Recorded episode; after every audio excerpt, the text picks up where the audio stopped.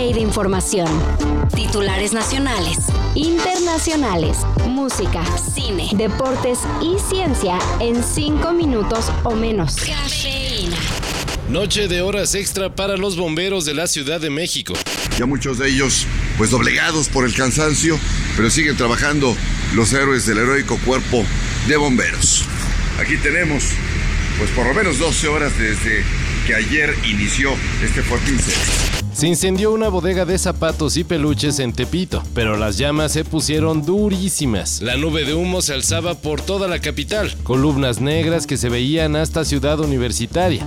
Y de plano la cosa se puso tan peligrosa que el gobierno evacuó a más de 500 personas y se propagó a 20 bodegas cercanas. Afortunadamente no hubo heridos, pero los bomberos le dieron duro a las mangueras por casi 6 horas tratando de contener el incendio.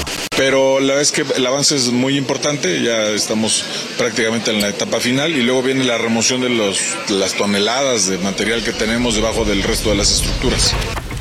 Y hablando de sustos, un chisme en Baja California prendió las alertas de la manera más extraña. En grupos de Facebook y WhatsApp corrió el rumor de que en las escuelas primarias estaban regalando dulces contaminados con fentanilo. Se trataba de unos chocolates disque envinados que traían mucho más que piquete. Sonaba súper grave, ¿no? Pero todo resultó ser falso.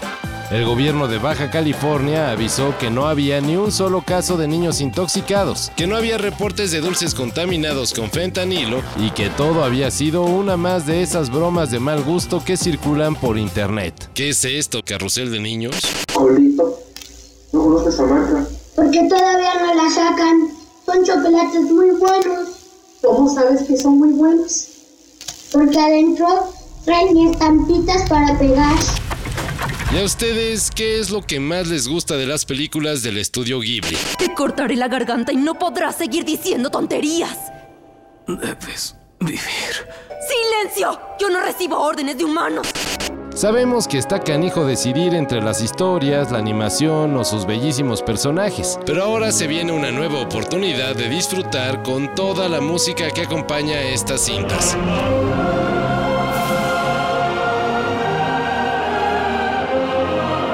Como ya es casi tradición, la Sala Silvestre Revueltas de Laurent Yolistri recibirá conciertos con orquesta para musicalizar las mejores películas de estudio Ghibli. Apunten las fechas, 24 y 26 de noviembre, o sea, ya merito. Otro escándalo en el deporte mexicano y la cosa está color de hormiga.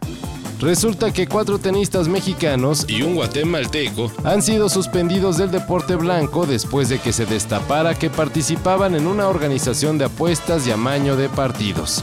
Fueron atrapados por un tribunal en Bélgica que les puso unas multotas. Especialmente le tocó al mexicano Alberto Rojas, que estaba entre los mil mejores tenistas del mundo y que ahora ha sido suspendido de por vida.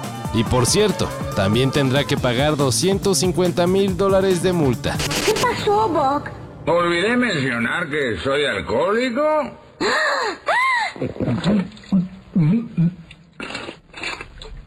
¡Qué vergüenza! Es viernes, sobrevivimos a la quincena y se acerca un fin de semana de locura. Entre el buen fin y el puente del 20 de noviembre, nosotros ya estamos preparando los tenis y la chamarra para lanzarnos al Corona Capital 2023. Ya tenemos los lineups, ya acomodamos los horarios de nuestras bandas consentidas, averiguamos el precio de la obligada chela y ahora solo queda enterarnos del clima. Con agua avisó que se acercan dos frentes fríos a la CDMX que aunque parece que no va a llover, sí nos obligarán a ir abrigados. Durante las tres noches del corona se espera que la temperatura ande rasguñando los 10 grados centígrados.